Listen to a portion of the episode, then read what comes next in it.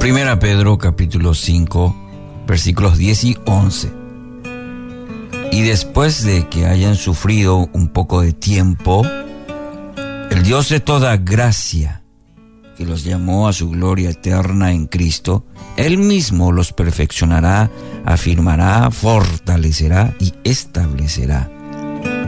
A Él sea el dominio por los siglos de los siglos. Amén. Qué maravilloso el compromiso asumido por Cristo con cada uno de nosotros. Lejos de abandonar sus proyectos a mitad de camino, o realizarlos de manera desprolija.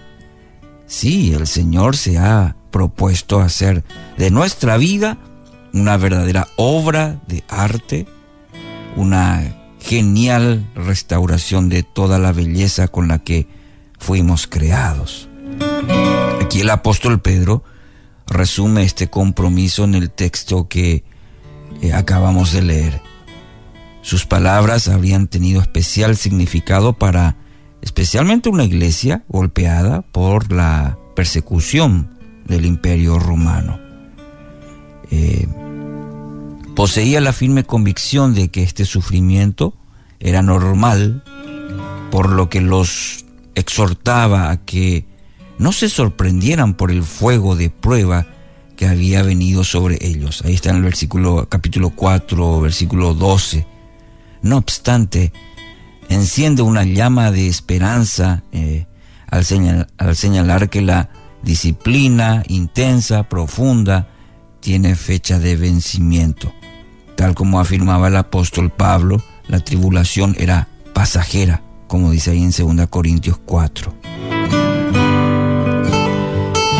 En épocas, en periodos de extrema dificultad, como también en periodos de mayor quietud, sosiego, el que lleva adelante el proceso de transformación en nuestra vida es el Dios de toda gracia. Que Pedro, el apóstol Pedro, haya elegido este atributo de entre todos los que posee el Altísimo, nos ayuda a entender que este proyecto requiere una intervención sobrenatural. Es decir, no poseemos nosotros nosotros mismos las, las capacidades, la visión, tampoco la inteligencia necesarias para llevar adelante nuestra propia transformación. La gracia es pura gracia. Y esta gracia se refiere a ese especial beneficio que recibimos de Dios y que está totalmente desvinculado de nuestros méritos o nuestras capacidades o nuestro esfuerzo. Gracia es ese milagro que se manifiesta cuando la esperanza yace moribunda. Es el recurso que sorprende cuando la pobreza golpea la puerta. Es la fuerza que llega cuando el agotamiento susurra que es un buen momento para rendirse. Es el camino que se abre cuando la confusión nubla la visión. Es la respuesta que aparece cuando el silencio se vuelve insoportable. Es la consolación que sana las heridas más profundas del alma y restaura el gozo en medio de las luchas y los contratiempos de la vida. El apóstol Pablo anclado en su propia historia de sufrimiento, nos recuerda que la tierra en la que mejor germina la gracia es la impotencia, ¿sí?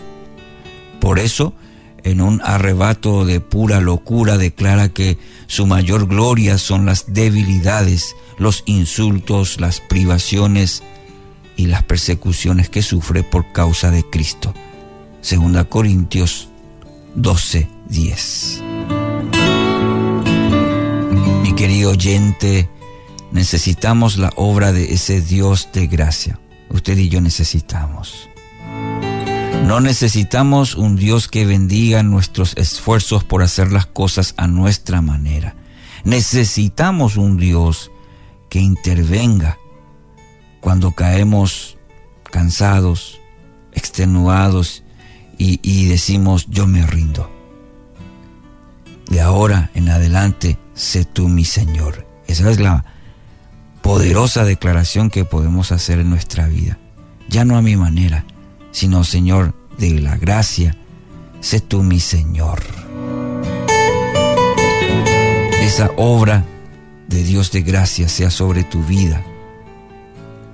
Cuando eh, quizás rendido, con pensamientos derrotistas, hoy puedas decir, Señor, yo me rindo. Que tu gracia me guíe. Dios de toda gracia, sosténme, guíame. Una persona dijo una vez, cuando mayor sea la perfección a la que aspira una persona, mayor será su dependencia sobre la gracia divina que sea la gracia hoy sobre tu vida, en el nombre de Jesús.